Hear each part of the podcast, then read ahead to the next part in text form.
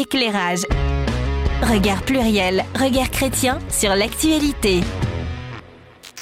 Alors oui, bien sûr, euh, ça se passe euh, aux États-Unis. Les deux actualités euh, suivantes se sont passées ces derniers jours aux États-Unis, mais, mais à mon avis, illustre bien le sujet de la réparation des torts. Je vous laisse juger. En tout cas, moi, ça m'a fait suffisamment bondir pour que je choisisse d'en parler avec vous. À Los Angeles, donc on est en Californie, hein. ok. À Los Angeles, une plage hyper bien située. Ok, j'ai regardé hein, sur une carte vient d'être rétrocédé aux descendants d'une famille noire qui a été spoliée de cette propriété dans les années 1920. Voilà. Deuxième actualité, toujours aux États-Unis et toujours en Californie. La Californie est toujours un peu en avance. Hein, voilà. À San Francisco, euh, cette fois-ci, puisqu'il y a un débat en cours euh, au niveau de la municipalité pour tenez-vous bien, accrochez-vous, si vous n'êtes pas assis ou assise, asseyez-vous s'il vous plaît, pour verser la bagatelle de 5 millions de dollars aux Afro-Américains de la ville, alors qu'ils rempliraient certains critères qui resteraient à déterminer. Voilà. Alors je devrais sans doute me réjouir et juger ces euh, actualités euh, comme étant euh, cool, mais en fait non, et je le confesse, je sais que ce n'est pas moi qui me confesse aujourd'hui, mais je suis gêné par ces deux infos. Mais je ne sais pas pourquoi je suis gêné. Et donc, euh, je compte d'ailleurs sur cette euh, émission. Mais en, vrai, hein, c'est même pas un truc d'animation et de lancement là. J'espère qu'à la fin de l'émission, je saurai pourquoi je suis gêné, alors que peut-être je ne devrais pas l'être, ou au contraire, je ne serai plus gêné et je serai enfin un homme bien. Voilà. Alors, euh, le sujet, c'est la réparation des torts. Ça date pas de ces deux actualités, bien, bien entendu. Jusqu'où faut-il aller dans la réparation des torts comiques, que ce soit d'un point de vue individuel. Hein, donc ça peut venir nous chercher sur euh, euh, notre démarche de pardon, on s'excuse, euh, voilà, dans la vie de tous les jours, mais également sur des démarches qui sont plus collectives hein, par rapport à l'esclavagisme, le colonialisme, etc. Jusqu'où faut-il aller? Et surtout, puisqu'on est un peu chrétien, quoi, ici, quoi. Qu'en penser en tant que chrétien et comment situer euh, le sujet du jour, donc de la réparation, de la restitution, indemnisation, enfin tout ce que vous voulez, sur une démarche globale du pardon? Est-ce que la Bible dit quelque chose sur une démarche idéale du pardon? Donc euh, voilà, euh, j'espère que vous êtes chaud par, rapport à, par rapport à ce sujet. En tout cas, nous, on, va l'être. En tout cas, la confession aujourd'hui est assurée par... C'est bon, c'est bon, voilà. Je suis prête. Elle est prête. Moi, euh, bah, du coup, je, j'ai déjà exprimé pourquoi le sujet a atterri dans, vos tablettes, hein, puisque les deux actualités m'ont, gêné et après j'étais gêné de ma gêne. Voilà. Euh, David, le sujet?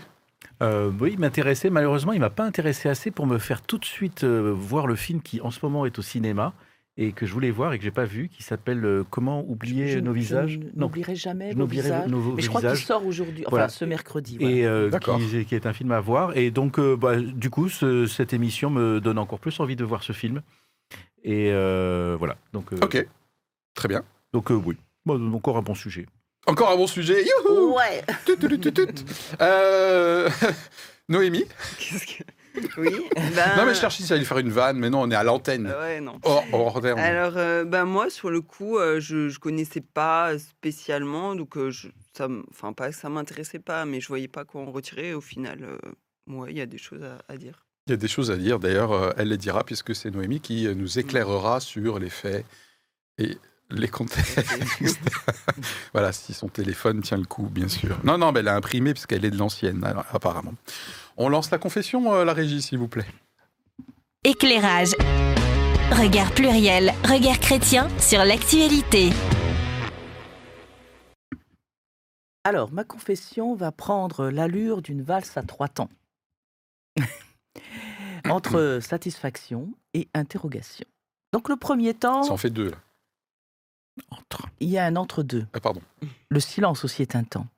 Le premier temps commence, accrochez-vous bien, en 1995. Et il commence à l'occasion d'une déclaration de Jacques Chirac, qui est alors président euh, de la République française, qui reconnaît la responsabilité euh, de, euh, de l'État français et des Français dans la déportation des Juifs pendant la Seconde Guerre mondiale. Alors c'est la première fois qu'un président français fait ce type de déclaration. Je dois avouer que je suis un peu étonnée. Je ne savais pas qu'on pouvait demander pardon euh, au nom d'un pays, euh, pour une cause, pour, un groupe de personnes. Euh, bien sûr, ces propos vont diviser la classe politique, l'opinion publique. Il y a une différence entre des faits, entre les explications de ces faits, et puis le récit qu'au final l'histoire en fera. Mais à ce moment-là, il y a la mémoire, la mémoire des survivants, des familles. Et je trouve personnellement qu'au nom de cette mémoire euh, vivante et présente encore, eh bien, je trouve que la déclaration de Jacques Chirac est généreuse, euh, juste, euh, responsable, raisonnable, car elle est porteuse de réconciliation. Mhm. Le deuxième temps de ma valse, eh bien, c'est le souvenir d'une juge aux affaires familiales. Je puise ça dans ma vie professionnelle. Elle avait décidé, avant bien même que ce ne soit déjà à la mode, de sortir de son tribunal pour euh, tenir ses audiences dans euh, un quartier populaire de Strasbourg, dans un petit local HLM, euh, franchement sans aucune fioriture. Et là, elle recevait les familles, les enfants, euh, les, les pré-délinquants. Elle voulait privilégier le dialogue. Elle voulait offrir la possibilité aux jeunes de pouvoir réparer leurs bêtises sans appliquer strictement les sanctions prévues. Plusieurs années après, on verra apparaître les travaux d'intérêt général euh, qui permettra à des jeunes entre 13 et 16 ans de pouvoir effectivement exercer euh, une peine, entre guillemets, en travaillant gratuitement pour une association ou un service public. On était sur euh, effectivement quelque chose qui venait restaurer, qui était restauratif, et tout cela me semblait juste, bon, raisonnable, car porteur justement de restauration. Le troisième temps de ma valse, eh bien, c'est celui de cette nouvelle tendance euh, à réclamer le pardon, la réparation pour des crimes commis dans les générations précédentes. Et dans ce temps-là, ce troisième temps, j'ai un peu de mal à poser, reposer mon pied parce que je ne sais pas où le poser en réalité. Demander réparation, c'est un besoin humain, oui. Euh, que l'histoire des grands-parents, arrière-grands-parents qui ont pu connaître l'esclavage euh, impacte les descendants, oui, j'imagine bien ce que ça peut donner, ce que l'on porte encore comme poids. Mais le pardon peut-il être exigé sans être dénaturé? La justice restaurative, je l'ai vu faire lorsqu'il s'agit de personnes qui sont directement concernées. Mais demander une indemnisation pour des siècles de violence, c'est peut-être juste, fondamentalement, mais est-ce que c'est porteur de restauration ou de réconciliation? En fait, je ne sais pas. Donc j'espère que avec nos échanges, nous aurons un peu plus de réponses. Jingle. Éclairage. Regard pluriel, regard chrétien sur l'actualité. Merci beaucoup de nous avoir suivis pour cette émission. Et puis donc, on vous dit à très bientôt. ah non, c'est pas la fin. D'accord. Pourquoi j'ai- posé les questions que tu voulais me poser toi Mince alors. Écoute Anita, moi j'aimerais te, j'aimerais t'honorer encore une fois de plus. hein, voilà. Donc euh, non non, je sais pas vous ce que vous avez, euh, à ce à quoi vous avez assisté, mais moi j'ai assisté à une énorme confession et effectivement qui est extrêmement euh, riche déjà et très porteuse. Euh, à la fois de questions et de réponses, de réponses, euh, de questions sans réponse aussi pour ton troisième temps. Et, et j'en ai même encore d'autres Et questions. tu en as même encore d'autres. Donc, euh, puis je t'ai trouvé aussi, bah, c'est le but d'une confession, je t'ai trouvé aussi très clair en revanche sur ce que ça a fait sur tes deux premiers temps.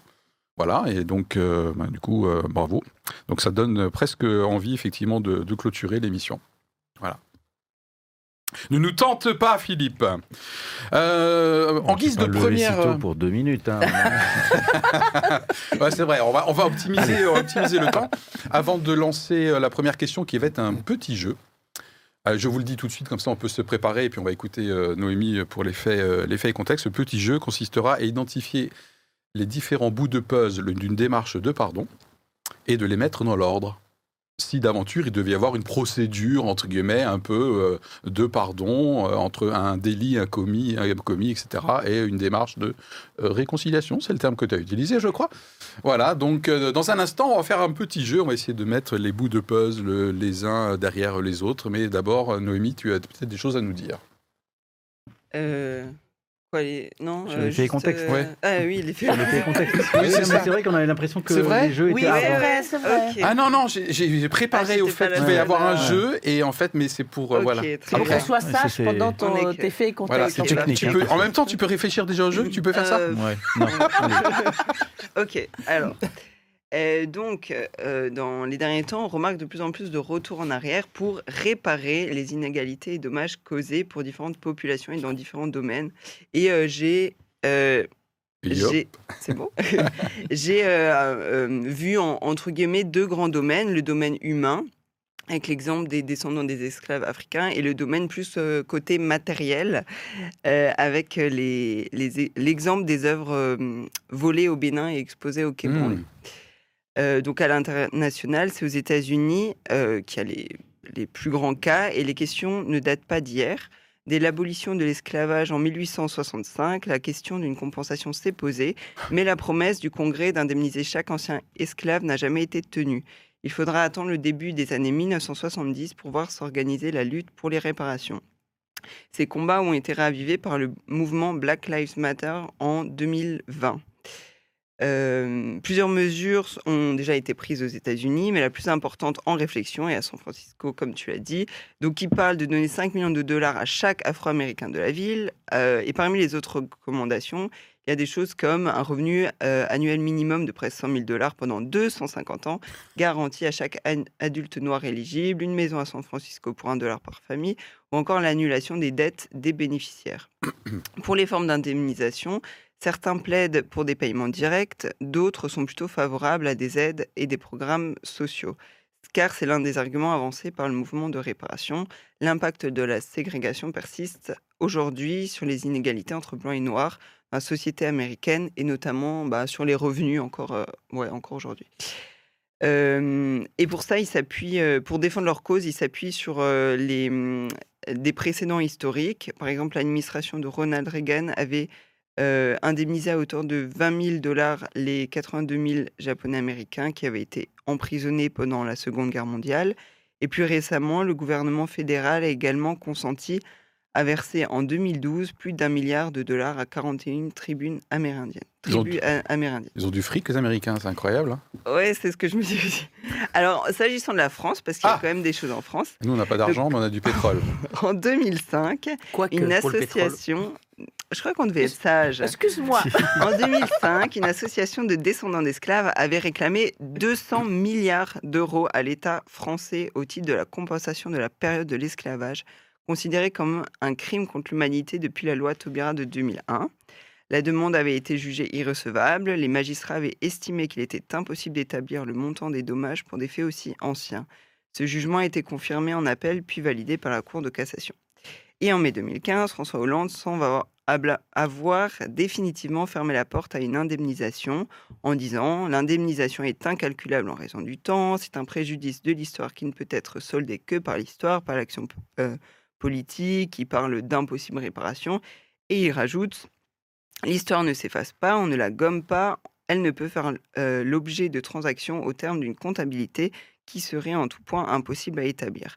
Le seul choix possible, le plus digne, le plus grand, le plus responsable, c'est celui de la mémoire, c'est la vigilance, c'est la transmission. Alors pour finir, le dernier point par rapport à la justice restaurative, qui va plus loin que la simple justice, j'entends celle qui est appliquée de manière froide et juste, mais sans tenir compte de toutes les facettes de l'être humain. Donc, réparer l'irréparable, la notion de justice restaurative est entrée dans le droit français en 2014 Hmm. par l'apport du droit pénal. Une mesure de justice restaurative peut être proposée à la victime ou à l'auteur de l'infraction à l'occasion de toute procédure et à tous les stades, y compris lors de l'exécution de la peine. Cette mesure est entendue comme une pratique permettant aux deux parties de trouver un espace de dialogue pour réparer les préjudices résultant de l'infraction, avec le triple objectif de prendre en compte la victime, l'auteur et la société. Il s'agit d'aller au-delà de la sanction pour donner une nouvelle ambition à la justice pénale. Et là, je vais citer Marion Wagner, qui est celle qui a euh, institutionnalisé ça en France, enfin qui a fait des, des formations là-dessus. Après le procès, victimes et auteurs doivent pouvoir reprendre leur vie et surtout leur place dans la société. Euh, mais si elle est nécessaire, la sentence est incapable de restaurer le lien social abîmé. La justice Mhm. restaurative apporte un outil social de réparation qui faisait défaut au droit pénal. Voilà. Ok. D'ailleurs, à ce titre, euh, merci euh, Noémie. Il y avait un chouette exemple de- d'une personne qui a été jugée, la victime, qui euh, ont eu une médiation après le Mm. procès, justement pour euh, restaurer, essayer de restaurer, Ouais. de créer du lien. Ils ont fait plusieurs rencontres, je crois. Et c'était là, enfin dans le, un des articles. Un des articles C'était en plus euh, histoire d'un viol. hein, C'était pas. C'était l'histoire euh, d'un viol, absolument. C'était pas. euh, Ouais. Oui. Oui, oui, tout à fait. Ouais. Ok. On passe au jeu? Oui. Allez. Ouais, yes Alors Yes, on va Ouais, jouer. en préparant le sujet, je me suis dit, bon, euh, et peut-être ça va répondre à la question, mais pourquoi, euh, moi, moi personnellement, je suis un petit peu gêné là, où c'est un peu le, ton troisième temps, euh, peut-être, Anita Euh, quels sont les différents éléments? Donc, du coup, moi, j'ai demandé à la spécialiste en la matière, alias ma femme, hein, euh, chérie, tu peux me rappeler, c'est quoi les différentes étapes euh, d'un processus de pardon, euh, bien comme il faut, etc. Voilà. Et donc, elle m'a donné la réponse. Donc, moi, j'ai un peu la réponse. voilà. Euh, allez, on essaye de dire, euh, allez, si on prend la totale, une démarche de pardon, qu'est-ce qu'il y a comme, euh, comme grandes étapes? Je parle pas d'un point de vue forcément chrétien, là, hein, ok? Mais je suis en bise-bise avec, je sais pas, avec David, c'est un, c'est un exemple, bien sûr. Voilà, qu'est-ce qui se passe pour qu'à un moment donné, il puisse y avoir une démarche euh, entre nous? Bah, Il y a la, ouais, la reconnaissance du, du tort qui a été causé. Ok, donc déjà, euh, admettons que je sois l'agresseur, hein. bien sûr, c'est un exemple complètement fictif. Non, tu n'es pas obligé de passer à l'action pour faire la démonstration. voilà, donc déjà, ben, euh, je peux- la conscience euh, que j'ai fait quelque chose, c'est ça? Ouais. Ou alors que l'autre euh, ait une démarche de te dire, parce que je pense que parfois l'autre n'a pas confiance non plus. Ok, donc euh, que ce soit de mon propre chef, toujours dans mon exemple, Mm. ou que ce soit de l'initiative de la victime, euh, en l'occurrence dans mon exemple ici, euh, Mm. David, à un moment donné, il y a une prise de conscience. Et un pas en avant vers l'autre pour. euh, Ok. D'accord Ouais. Donc je, je coche. Oui, bon, moi- j'aurais dit même en fait quelque chose de plus large, c'est de sanction- la san- sanctionner une- un fait, c'est-à-dire dans ce- pas le fait de, de- de donner une peine, mais le fait de que ce soit établi comme un, un préjudice d'une personne qui est réellement responsable du préjudice sur une autre personne. Ok. Et soit c'est fait par les, les deux personnes le reconnaissent et sont d'accord, soit c'est fait par un tiers. Et c'est là que le rôle de l'État est toujours très important Mhm. parce que c'est pas forcément une question de ressenti, c'est une question factuelle Mhm. Qui euh, n'appartient pas forcément ni à la victime ni euh, au coupable. Ok, donc là j'ai une première étape, et puis on rappelle que le terme de sanction est utilisé aussi, par exemple, pour un diplôme hein, qui Oui, sanctionne une formation. Hein. donc voilà, donc ceux qui pensent que David il est encore parti dans ses délires un petit peu, pas du tout. Le terme étymologique sanction, c'est effectivement établir à un moment donné quelque chose. Eh, eh, eh, Eh, eh, eh, eh, eh. Voilà, David il pèse dans le game. Donc j'ai une première, euh, une première étape, là, apparemment, ça serait la première, hein, le fait qu'à un moment donné qu'il y ait une reconnaissance euh, établie, si possible mutuelle. Ok. Ensuite, idéalement, il y a quoi?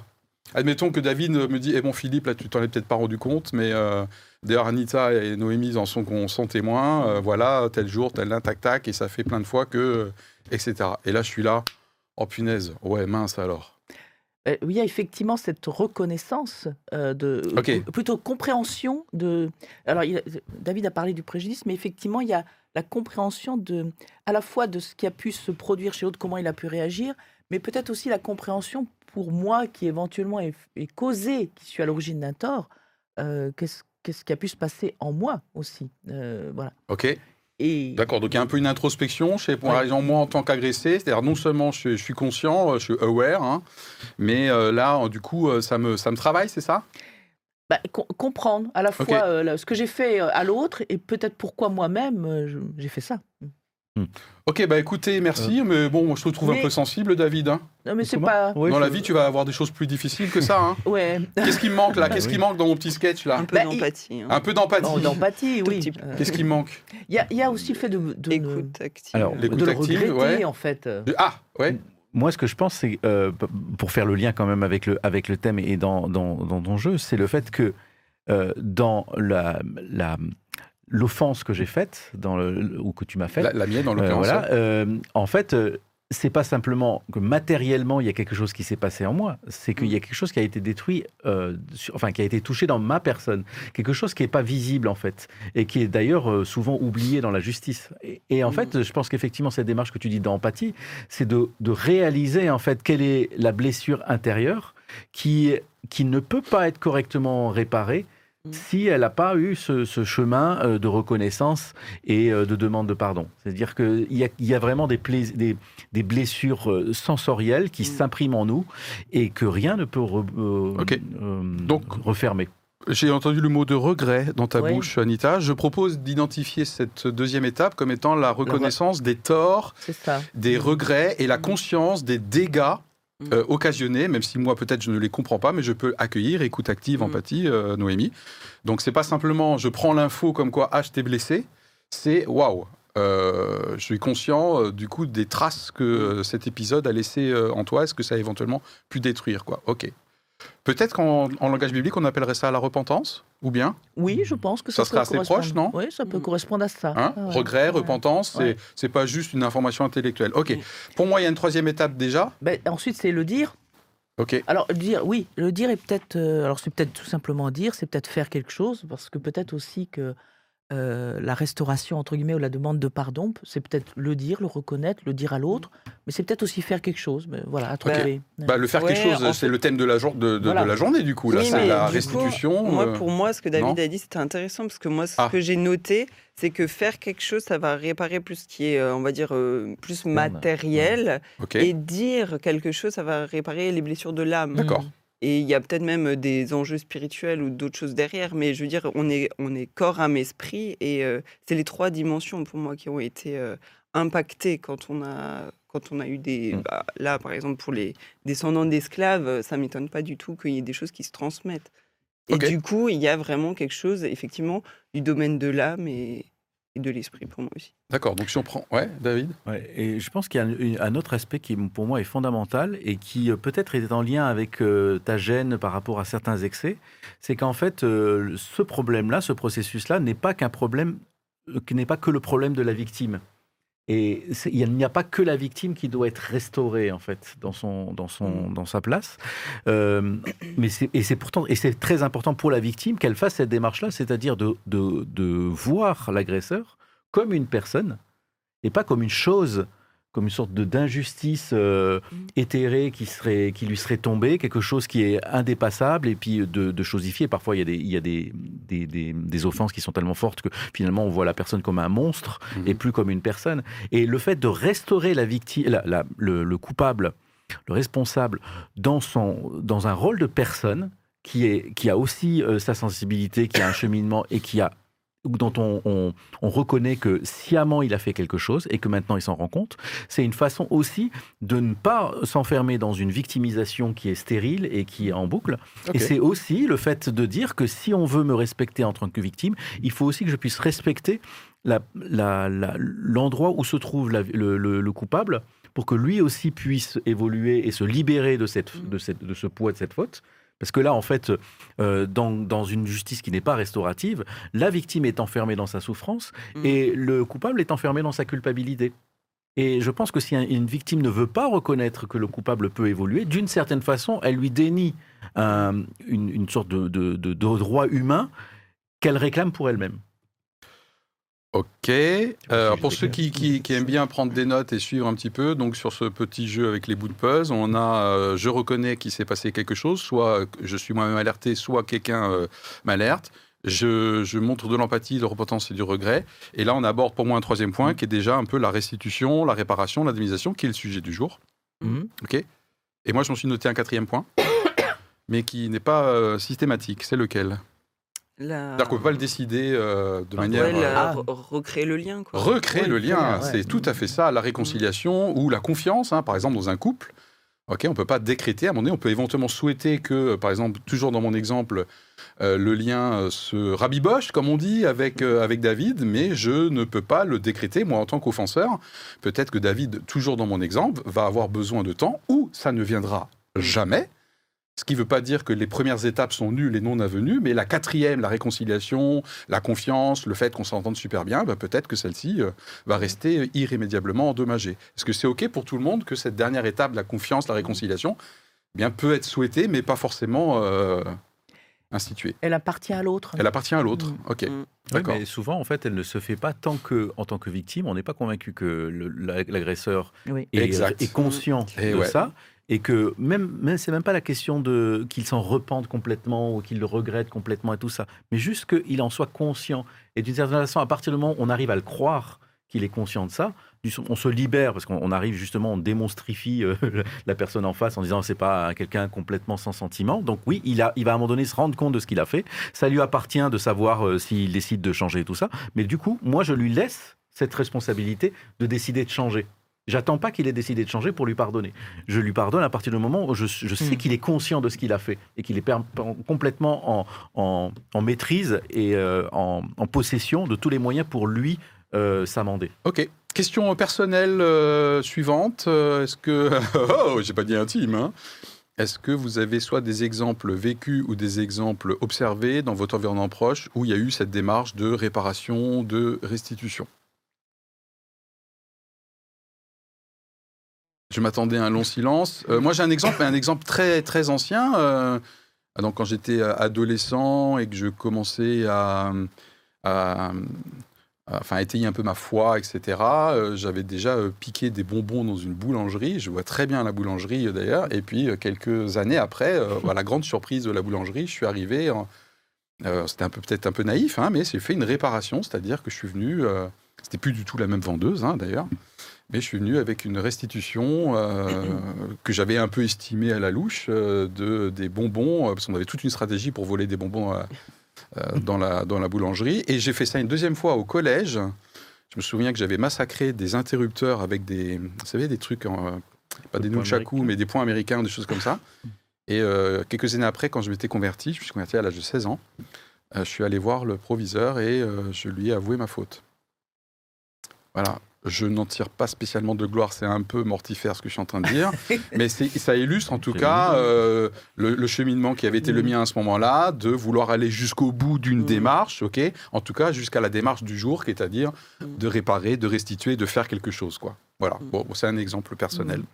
Mais moi récemment j'ai vécu quelque chose, mais alors qui n'est pas du tout, euh, j'irais, de euh, de cette grandeur, de cette envergure, mais qui fait partie de la vie quotidienne, parce que dans la vie quotidienne, on peut facilement se blesser et ça peut mmh. créer des amertumes, etc.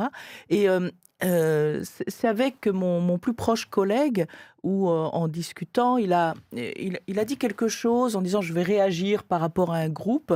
Et dans sa manière de dire, ça pouvait donner l'impression que, entre guillemets, je n'avais pas fait bien mon travail.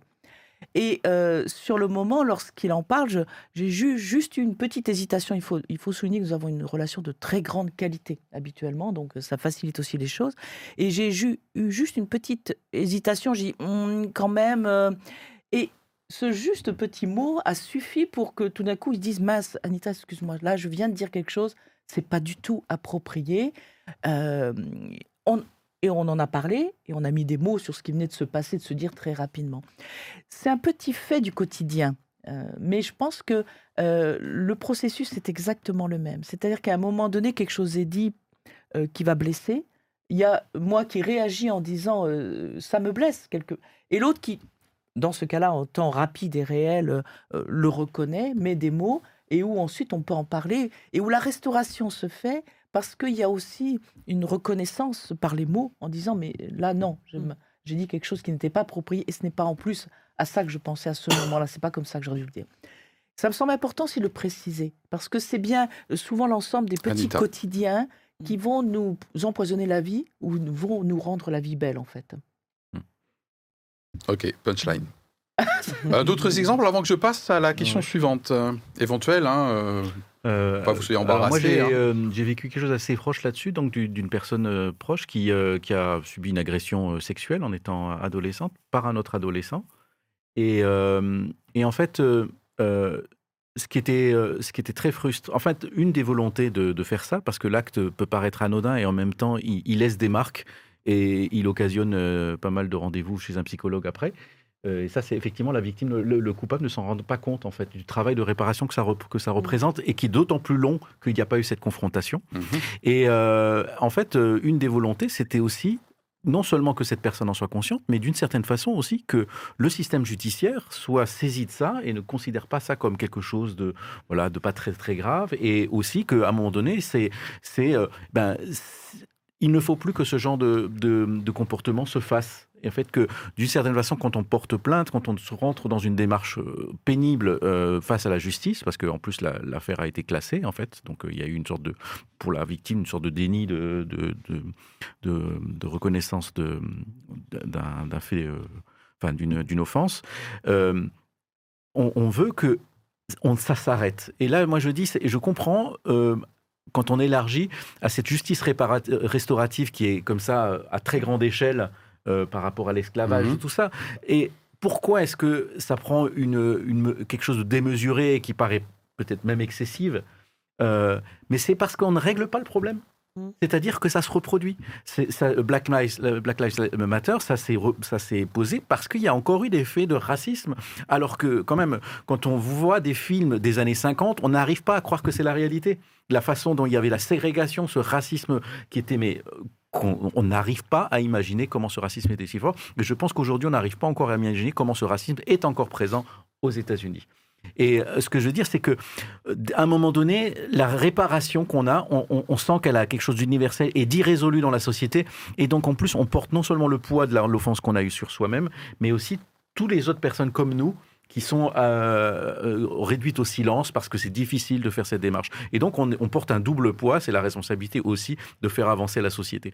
Voilà. Euh, En tout cas, pour la personne qui l'a vécu, ce poids-là était très lourd, je trouve, pour une adolescente. Mhm. Et, euh, et, et je pense qu'il faut. Et je trouve que c'est dommage parce que dans la loi de 2014, on dit que c'est à tout moment euh, de, la, de la procédure que l'on peut avoir cette démarche de confrontation. Il n'y a pas à besoin d'attendre que la personne soit jugée, soit condamnée et, euh, Oui, et ça. Ça hein. peut être pendant la Mhm. procédure. Et moi, je me dis que s'il y avait eu, dans, dans le cas de la personne que je connais, une confrontation avec un policier, avec euh, la personne qui a commis ça, même si c'est classé parce que c'est pas, ça rentre pas bien dans les cases euh, du code pénal, eh ben, ça aurait été réparateur sans forcément que la personne ait subi euh, une peine qui est, euh, voilà, bon, pour des adolescents, c'est pas forcément très grave, ou même finalement, ça serait une peine euh, qui, du point de vue de la société, a un sens, mais du point de vue de la victime, ne change rien. Alors que la confrontation en aurait une.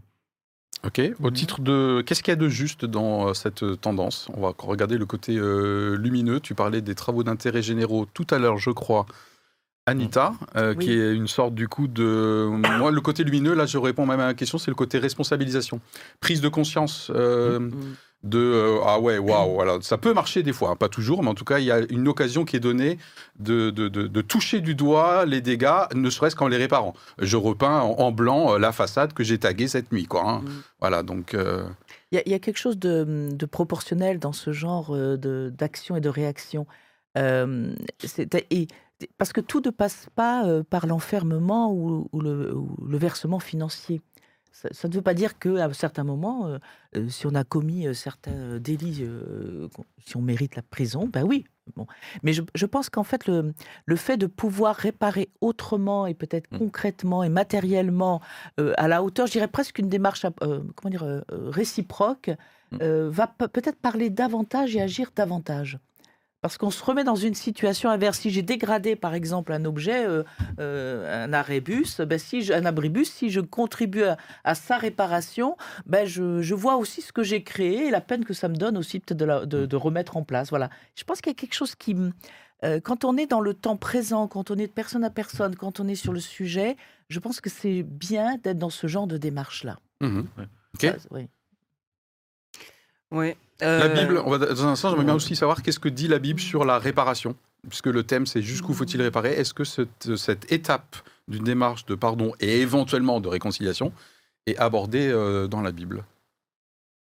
Ben, euh, clairement, oui. Oui, hein, Ah, clairement. ouais, ouais. Ouais. Et je, euh, alors, je, je rajouterais même que, enfin, elle est non, dans l'Ancien Testament, elle est clairement évoquée. Moi, je l'ai trouvé dans euh, Exode 21 voilà. et 22 et dans Lévitique 6, Voilà. euh, pour Où- où ceux qui aiment bien les euh, références. Euh, Voilà. Il y avait effectivement aussi des choses proportionnelles en fonction de la situation, du contexte. Est-ce qu'il y avait des, des témoins? Est-ce que et euh, donc ça tournait beaucoup autour des relations humaines, des relations aussi avec l'agriculture, l'élevage.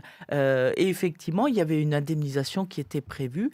Euh, voilà, donc on voit qu'il y avait quelque chose de proportionnel. Tu as, bah, tu as sans- par mégarde tué euh, l'animal. Un euh, bœuf, par exemple. voilà, ouais. bœuf, et ben tu dois entre guillemets le remplacer même Et même en donner plus. en Ouais, plus, voilà. Mm. Donc il y a bien la question aussi de entre guillemets du euh, Il y a des dommages, remplacement, il y a une voilà, indemnisation voilà, au-delà du, du préjudice, Voilà. en l'occurrence. Il y a le je, je remplace ce qui a été perdu, Et en mais plus, je rajoute. je hein, donc, rajoute. voilà, je dédommage. Ok. Donc effectivement, c'est clairement établi dans, dans, dans Ancien l'Ancien Testament, est-ce qu'on a quelque Voilà. chose dans le Nouveau Testament, euh, Ben, pour moi, euh, moi le, le truc que j'ai vu, enfin, c'était pas par rapport vraiment réparation. En fait, j'ai vu que Dieu c'est un Dieu juste et que euh, il y avait une justice euh, tranchante. Enfin voilà, c'est euh, on on a péché, on mérite euh, la mort. Voilà, dans comme ça. Et euh, bref, j'essaye. c'est trop tôt pour moi là.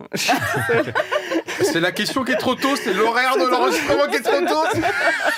Bon, bref. Non, mais en vrai, j'ai vu que, en fait, juste, euh, on a l'exemple de la justice et de la justice restaurative, restauratrice dans la Bible. Ça veut dire que il fallait une justice euh, appliquée de Il n'y a manière pas de négation. factuelle. Il n'y a pas de Voilà, c'est négation. ça. ok.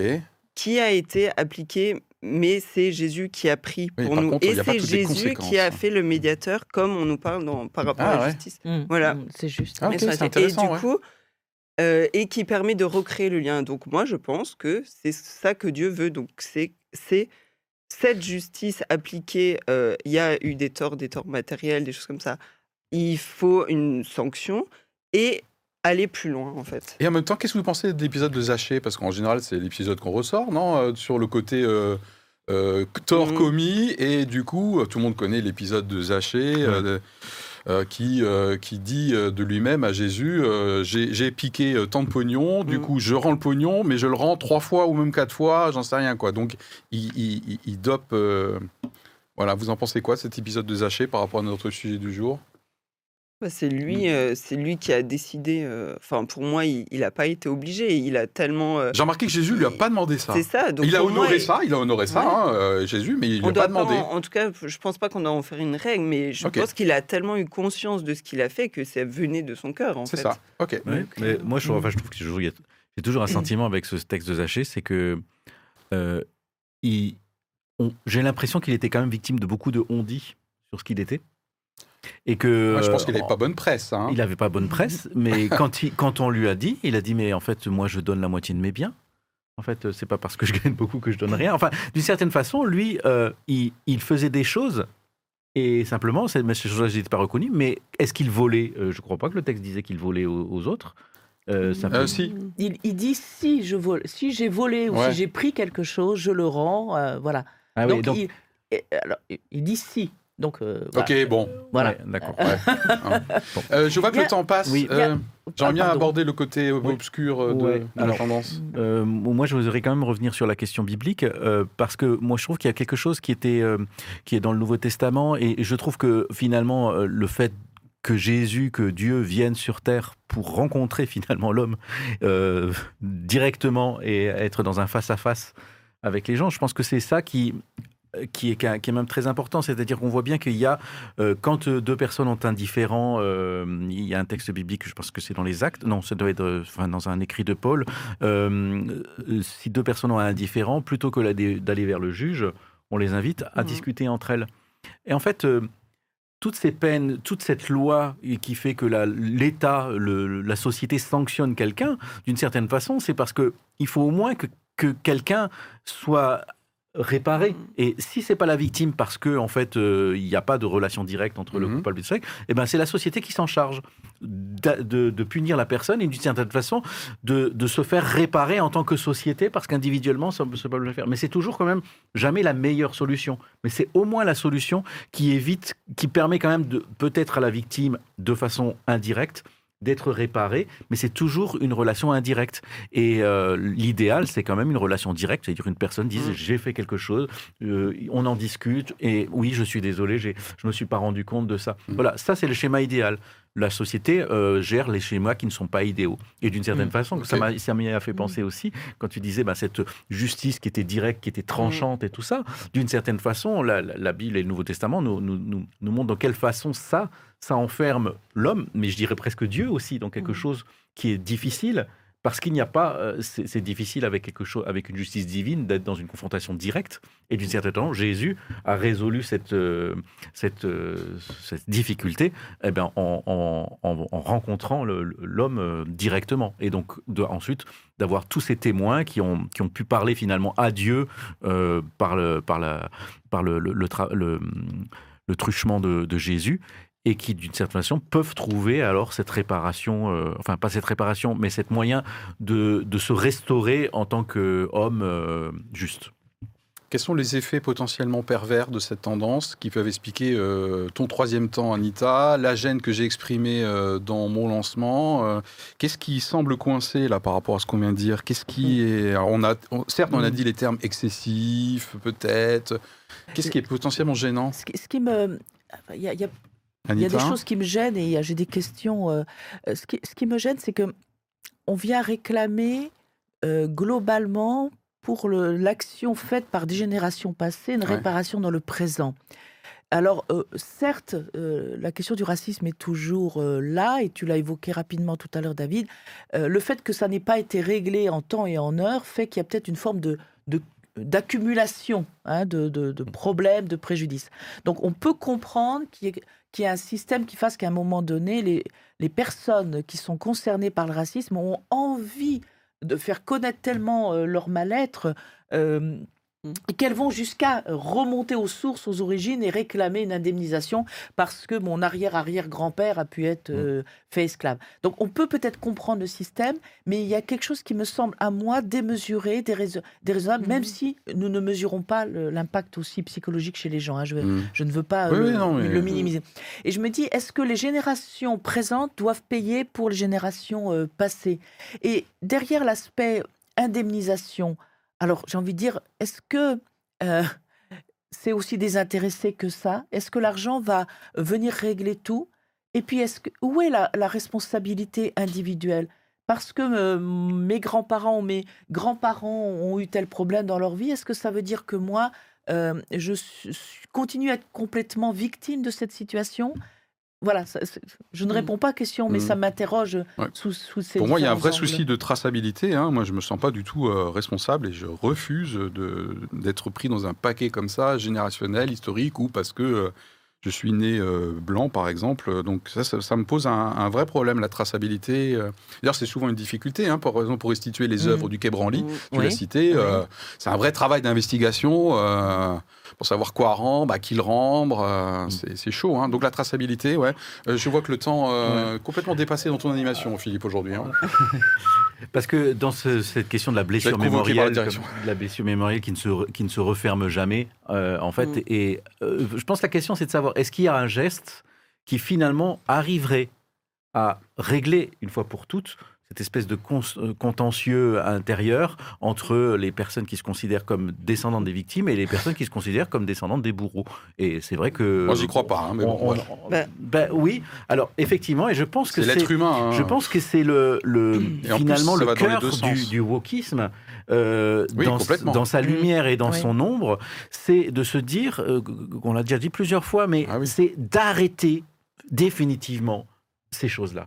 Euh, d'arrêter euh, le- les, les harcèlements au travail, tout ça. C'est dire qu'à un moment donné, d'une certaine façon, il y a une sorte de dire, mais à chaque fois qu'on qu'on- qu'on ne fait pas les choses complètement, ça repousse toujours. Et c'est peut-être un petit peu la, la parabole de l'ivraie et, de, et, et du grain de blé, c'est-à-dire, on, comment est-ce qu'on peut arracher vraiment tous les germes de, de, de, de- de- comment dire, de, de, de souffrance future en essayant d'extirper le mal une, fois pour toutes? Et je pense que c'est c'est c'est c'est c'est oppressant de se dire on n'arrive jamais à éliminer ce mal-là. Et je pense qu'il y a quelque chose, un désir de pureté qui est, qui est peut-être ridi- qui est peut-être ridicule, mais d'une certaine Ouais. façon qui est peut-être aussi qui est peut-être aussi euh, euh, touchant, mais aussi euh, que le que le fait que tu aies voulu réparer tes bonbons et euh, réparer euh, Ouais. au, au collège, au Je lycée. préférais qu'on me rappelle pas cette histoire, s'il vous Oui, plaît. mais ce que je veux dire, c'est que d'une certaine façon, il y a un désir de pureté et de d'extirper. Ouais, je suis d'accord. de- de- En ce moment, quand je suis un peu énervé, parce que ça peut m'arriver, vous me connaissez, c'est que j'ai l'impression que l'être humain en ce moment cherche sa, sa propre rédemption, quoi.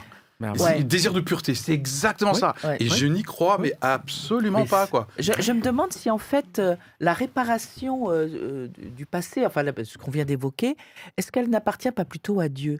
Parce que je, je me demande si nous sommes eu, en termes humains, euh, en tant qu'humains, en capacité de pouvoir démêler euh, effectivement euh, les, les deux semences, c'est-à-dire ce qui a pu être juste et ce qui a été injuste. Hmm. Quand on est euh, au- en temps présent, quand il s'agit d'un méfait commis par quelqu'un que l'on peut reprendre, objectiver, on peut à peu près trouver ce qui peut être juste.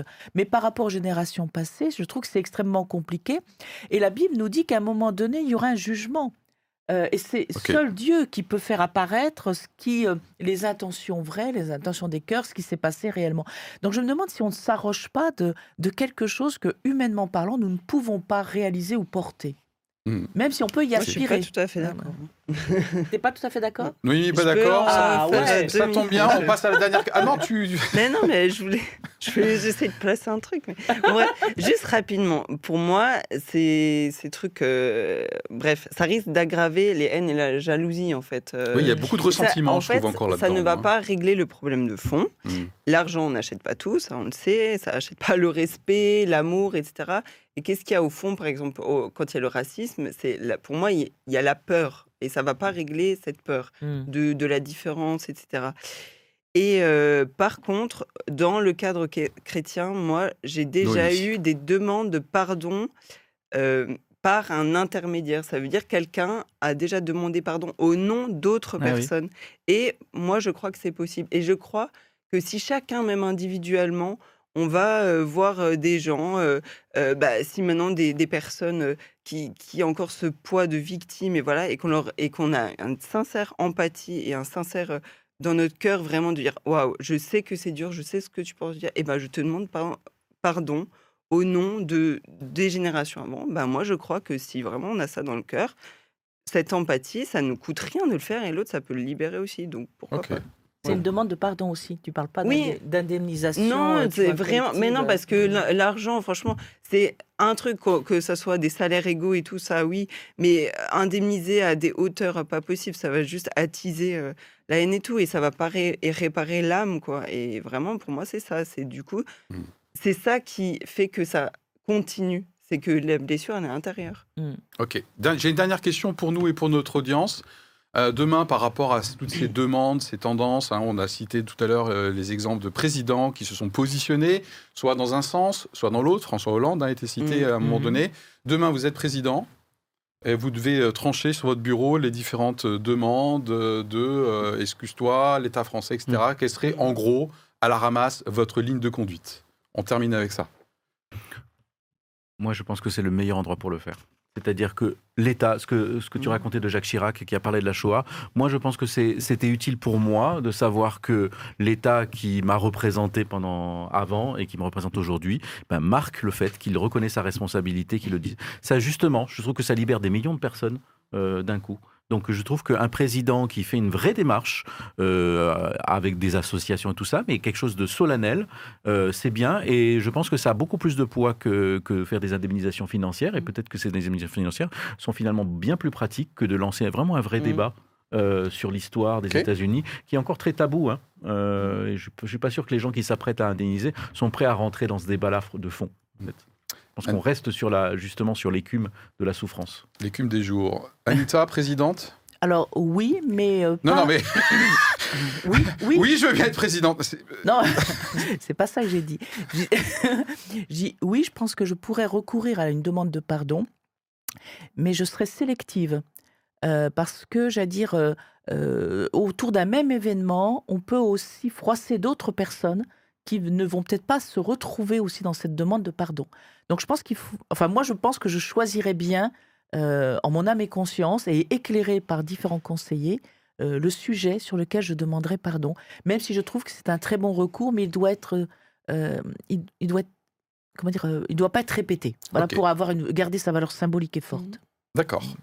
Noémie, présidente? Euh, ben moi pareil, je pense que voilà pour les sujets euh, où vraiment c'est sincère et il y a cette reconnaissance, je demanderai pardon. Et par contre, ce que- il faut que les actes aillent avec. Et ce que j'aimais bien, c'était l'idée de la médiation dans des petites unités, des petits Mhm. groupes. C'est-à-dire vraiment mettre des choses en place euh, à plus petite échelle. Ok. C'est- ouais. Et moi, en tant que président, je serais OK de manière sélective, effectivement, d'avoir une parole forte en termes de devoir de mémoire, mais en ce cas-là, je demanderais à ce que ce devoir de mémoire soit appliqué euh, pour tout le monde, et pas dans un discours manichéen où ce serait juste euh, l'histoire, c'est toujours euh, les mêmes agresseurs et les mêmes victimes. Euh, si on prend l'esclavagisme, personne n'est totalement pur dans le domaine. Tout à fait. Ok, Ouais. donc je, je, je, je vérifierai quand même que je suis pas la victime. On me demande pas de prendre la parole pour encore faire euh, battre sa coulpe, Mhm. poulpe. Coulpe. Coulpe, merci. Poulpe, c'est autre chose. Voilà. Euh, c'est avec cette question qu'on se quitte aujourd'hui. Jusqu'où faut-il réparer? Ça a des implications dans notre vie de tous les jours, puisqu'on a abordé le pardon dans nos relations interpersonnelles. Et bien sûr, comment vous pouvez réagir face aux différentes euh, euh, tendances actuelles, euh, sociétales, euh, en France, en Europe ou ailleurs, sur la réparation? Voilà, bonne suite. Merci de nous avoir suivis, puis à bientôt. À la Bye. prochaine.